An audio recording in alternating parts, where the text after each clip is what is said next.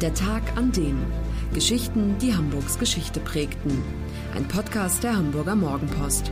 Gelesen vom Autor Olaf Funder. Der 22. Februar 1943. Der Tag, an dem die Geschwister Scholl hingerichtet werden. Ihr einziges Vergehen ist es, Flugblätter zu verteilen und das deutsche Volk aufzufordern, sich zu erheben gegen die Hitler-Diktatur. Darauf steht der Tod. Am 22. Februar 1943, vor 76 Jahren, werden die Studenten Hans und Sophie Scholl sowie Christoph Probst, alle drei Mitglieder der Widerstandsgruppe Weiße Rose in München hingerichtet.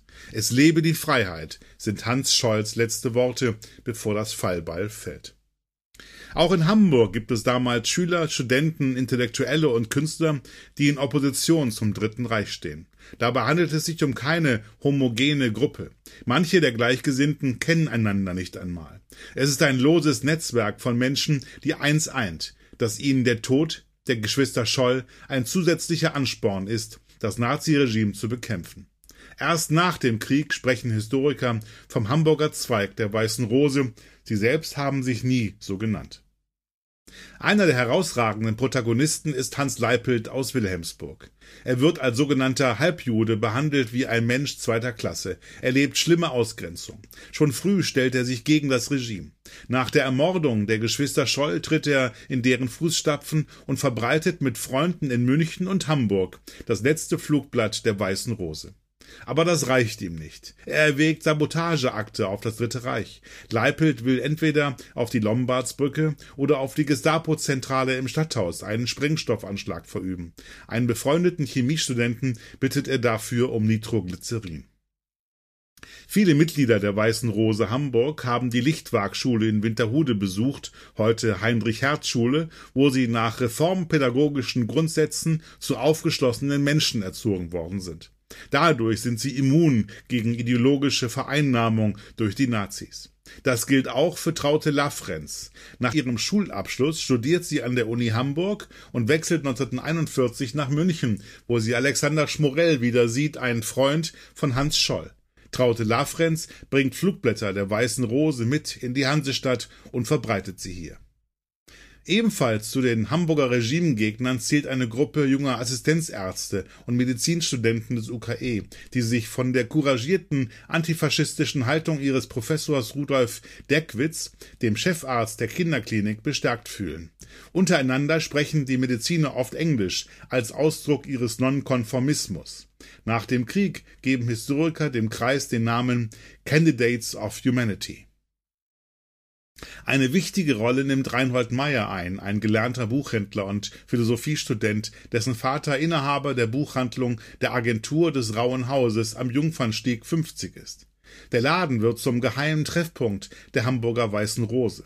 Dort versorgen sich die Gleichgesinnten mit verbotener Literatur, hören Feindsender und diskutieren miteinander, wie es mit Deutschland weitergehen soll in der Zeit nach Hitler. Im Sommer 1943 ist da mit einem Schlag alles vorbei. Ein gewisser Maurice Sachs, ein französischer Schriftsteller, Jude und Homosexueller, hat von der Gestapo den Auftrag, in intellektuellen Kreisen Regimegegner aufzuspüren. Er hat Erfolg. Er gewinnt das Vertrauen von Personen, die zum Kreis der Weißen Rose gehören, nimmt auch an Treffen in der Buchhandlung teil. Niemand ahnt, dass er der Gestapo-Agent G 117 ist. Im Spätsommer 1943 beginnt dann die Verhaftungswelle, die bis Januar 1944 immer weitere Opfer fordert. Etwa 30 Hamburger geraten in die Fänge der Nazis. Am 29. Januar 1945 wird das Todesurteil gegen Hans Leipold vollstreckt. Sieben weitere Menschen aus dem Widerstandskreis kommen in der Haft ums Leben.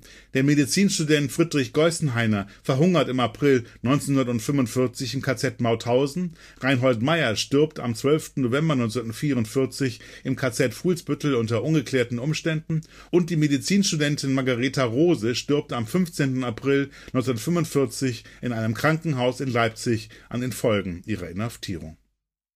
Als besonders dankbar erweisen sich die Auftraggeber von Gestapo-Spitzel Maurice Sachs übrigens nicht. Ein SS-Mann erschießt ihn am 14. April 1945 in der Nähe von Neumünster.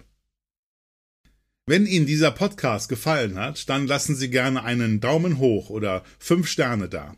Wenn Sie den Podcast zum Beispiel bei iTunes oder Spotify abonnieren, dann verpassen Sie keine Ausgabe. Viel Spaß!